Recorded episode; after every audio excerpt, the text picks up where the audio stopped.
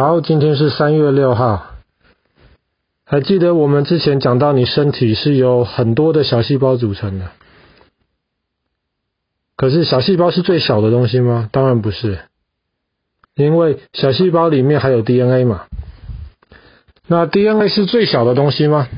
其实也不是，DNA 是由很多的元素组成起来的。什么叫做元素呢？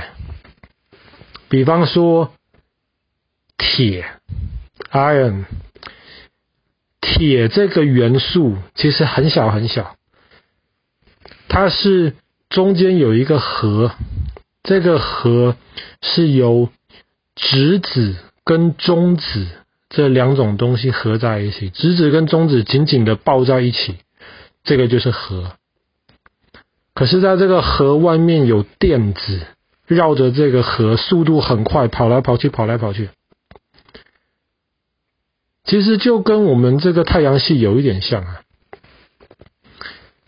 不管是哪一个化学元素，中间都有一个核。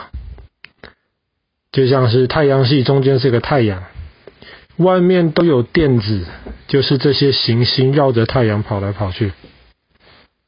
可是。不同的元素中间这个核的大小是不一样的。比方说，hydrogen 氢气中间只有一个质子；比方说，helium 氦气那个核中间就有两个质子。然后有一些像氢气或是氦气，外面只有一圈的电子在绕着它们跑。比方说碳，carbon，外面就有两圈电子在绕着它们跑，绕绕着那个核跑。其实很有趣，最小的这些元素跟最大的这个星星之间，其实是有点像。今天你洗澡的时候，你有没有发现我们的浴帘是一个化学元素表，化学元素周期表？化学元素周期表是什么东西呢？化学元素周期表是表达我们目前人知道的这些不同的化学元素，把它们分组放在一起。这个东西是在一八六九年的今天三月六号，一个俄罗斯的科学家他弄出来的。其实他不是第一个提出化学元素表的人，他不是第一个把已经知道的元素分组分类的人。其实，在他之前有一个英国的科学家，他曾经就试着把化学元素分成八组，按着哆瑞咪发嗦拉西哆分成八组。可是后来，当他的文章想要投稿的时候，被人家笑，人家说我们在研究化学，不是研究音乐。你把它分成八组，还从哆、瑞、咪、发这样排上去，好像搞不太清楚状况。可是这个俄罗斯科学家门德列夫，他排出了这个化学元素周期表。一开始大家也觉得，嗯，这个东西是干什么的嘞？它的分组真的是合理的吗？但是很快的，没有几年的时间，大家都慢慢的接受了它的分组了。想一想哦，你今天洗澡的时候看到的那个化学周期表，它有横的，有直的，对不对？横的叫做行，从上面到下面它有七行，对不对？直的那个 column 叫做列，它有十八列，但它每一行，或或是每一列的元素的数量不是一样的。比方说最上面第一行。只有两个，最左边就是氢 （hydrogen），最右边是氦 （helium）。可是第二行就有八个元素了。那么这个元素周期表为什么这么排的呢？基本上从左边往右边看，越靠左边的是越像金属的东西，越往右边就越不像金属。然后你会发现，每一列每一列从上往下，越上面的越轻，越下面的越重。可是同样一列的东西，它们的特性是很像的。比方说第十一列，第十一列排最上面的是 copper，是铜。第十一列第二个是 silver，银。第三个就是金 gold。这三个东西其实很像，对不对？同一列里面的东西基本上都会有类似的特性，所以这个俄罗斯科学家排得非常有道理。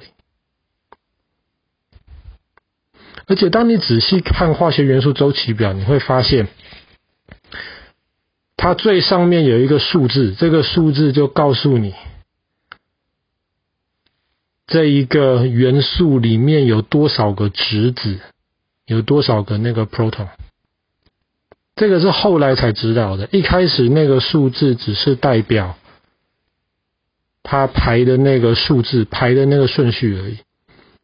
可是后来到一九一一年的时候，剑桥大学有一个科学家就发现了，原来元素中间还有一个原子核，然后那个原子核里面的质子的数量，就跟这个俄罗斯科学家几十年前排出来的元素周期表的那个规律，那个数量是一模一样的。所以大家就觉得哇，这个俄罗斯的这个化学家很厉害啊！他不是照着这些元素的重量大小排的，他在还不知道每一个元素中间有一个核之前，他就照着那个核的大小这样子排下来，很厉害。而且第二个是，当他在排的时候。他那个时候发现的元素没有我们今天的发现的元素多，所以他那个时候在排的时候，他故意就有一些东西留了一些空洞，他没有把那些空洞填满。为什么？他说我们那个时候还没有找到能填到这个洞里面去的元素，但是之后的科学家一定会找到。结果他是对的。之前我说过，那英国的科学家或者其他的科学家都排过化学元素周期表，可是大家基本上都是想要把不同的组、把不同的规则填满。可是这个俄罗斯科学家他就发现不对，中间一定有一些东西还没有被发现，那么我就先空下来，之后的科学家会发现。而且我们玉莲上面的元素周期表只有一百一，只有一百一十一个元素，现在加到一百一十八个了。科学家还在发现，但是只有前面九十四个是大自然正常会存在的，后面的十几个元素正常情况都不存在，都是科学家在实验室里面做出来。嗯，可是这些元素很重要啊，很多元素对我们身体非常非常重要，比方说排第六的。Carbon 碳，碳是排第六个，代表碳中间有六个质子。通常情况有几个质子在核里面，就有几个中子跟它抱在一起。所以碳通常我们说是碳十二。可是记得爸爸前几天说过的吗？有一点点碳是碳十三，多了一个中子，还有更少的一点点。是碳十四，碳十四就会把多出来的两个中子慢慢的丢掉，丢掉，丢掉，丢掉的过程当中就会放出能量。那么这放出来的能量就可以被我们用来判断一些很老的东西，它们到底有多老？还记得吧？这个是前几天的故事。其实很多人很喜欢那个元素周期表，那爸爸也很喜欢。所以有时候就会想说，哎呀，如果上面每一个元素我都能收集一些样品放在那边每天看，那不是很开心吗？有一些东西很好生很好收集啊，比方说铜啊、铁啊、碳啊、钠呀、钾呀，这些很好的收集没有错。金跟银就更好，钾是 potassium，这些很好来收集。可是有一些东西收集是有危险的。有毒的，还有一些东西是在实验室里面才弄得出来的，根本收集不到。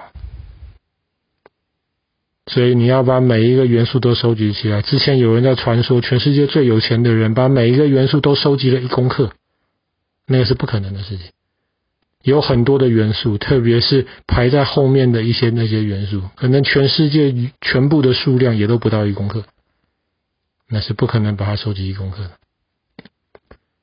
好啦，今天的故事就讲到这里啦。一八六九年的今天三月六号，俄罗斯的科学家发布了我们今天还一直在使用，而且在不断改进的化学元素周期表。